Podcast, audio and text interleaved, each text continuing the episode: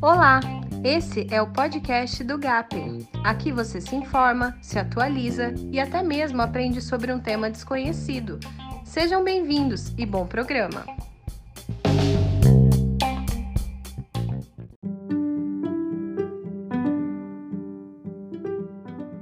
Fala galera do GAP, beleza?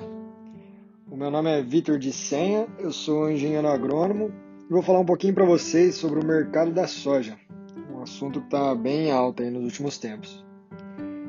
É, já antecipando, eu não sou nenhum especialista ou estudado no assunto, mas é acabo convivendo com diariamente é, no, no, mercado, então vou, vou passar para vocês um pouquinho do que eu sei aqui.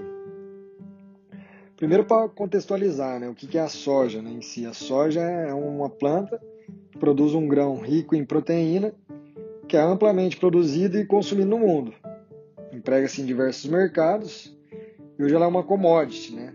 Commodity é um bem em estado bruto que é produzido em larga escala e tem características físicas homogêneas. Ela não, não se difere por quem ou pela origem, por quem é produzido ou pela origem dela.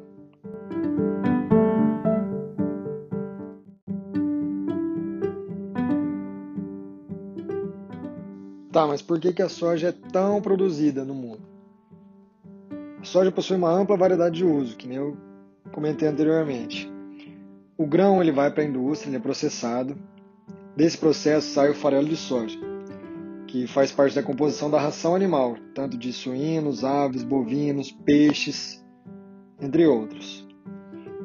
Outra parte é o óleo de soja, que ele é processado, refinado, vai para o cozimento, também é usado na indústria de margarinas, maioneses.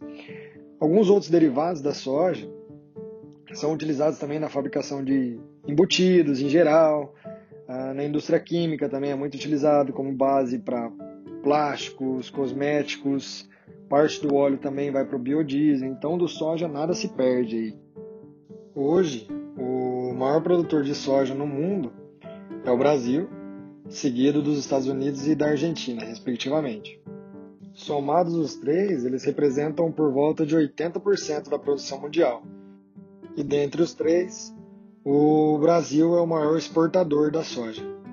Mais que o país ainda seja um maior produtor, ele tem grande possibilidade de expansão, tanto horizontal quanto vertical. Horizontal sendo novas áreas, sem incentivar o desmatamento, sem aumentar a praia de desmatamento, quanto vertical dentro das próprias propriedades onde já produz, maximizar essa produção. Para onde que vai toda essa soja que foi produzida? Bom, parte dela fica no mercado interno, que vão para as fábricas de ração daqui para as indústrias de processamento de soja, e grande parte vai para exportação, sendo que o maior importador disparado é a China. Vai criando uma interdependência entre os países, entre origem e consumidor. Essa exportação é realizada via navios pelos portos feita através de tradings, que são empresas comerciais, em sua maioria multinacionais, e elas atuam como intermediárias entre origem e destino em operações tanto de exportação quanto importação. Essas tradings aí tem algumas bastante conhecidas, como ADM, Cargill, Bung, Louis Dreyfus, Gavilon, Glencore, CJ, CTP, Cofco, Olan, AgriBrasil, Amage, Nova Agri, dentre outros aí.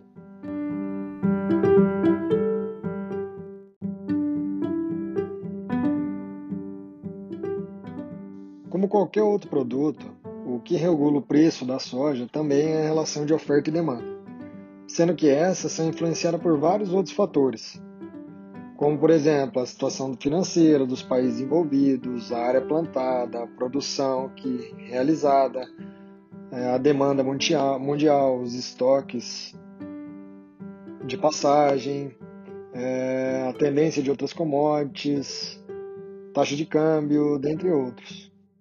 Como grande parte do produto é destinado à exportação, então os preços, o preço da soja em geral é formado base porto, base nos portos, Paranaguá, Santos, São Francisco, entre outros, por três fatores: é a cotação de Chicago, o prêmio, taxa de câmbio. dessa conta você tira as taxas operacionais do porto, você vai ter o preço da soja. Para saber o preço que vai estar no interior, você deve retirar a margem do, da, da, da empresa que estiver operando, os custos de frete e operacionais de armazenamento.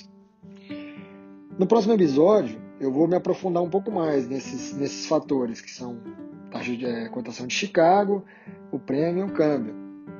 Mas num contexto geral, você vai conseguir ter uma noção da tendência do preço da soja observando esses pontos de atenção, como o clima, o desenvolvimento das lavouras, o estoque atual, a demanda mundial,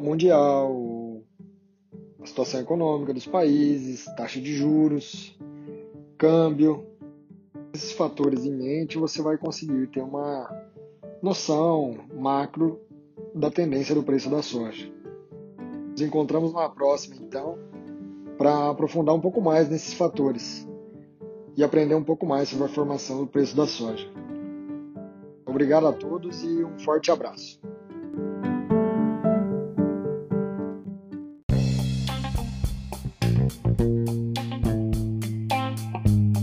Você gostou desse programa, compartilhe com seus amigos e nos siga nas redes sociais.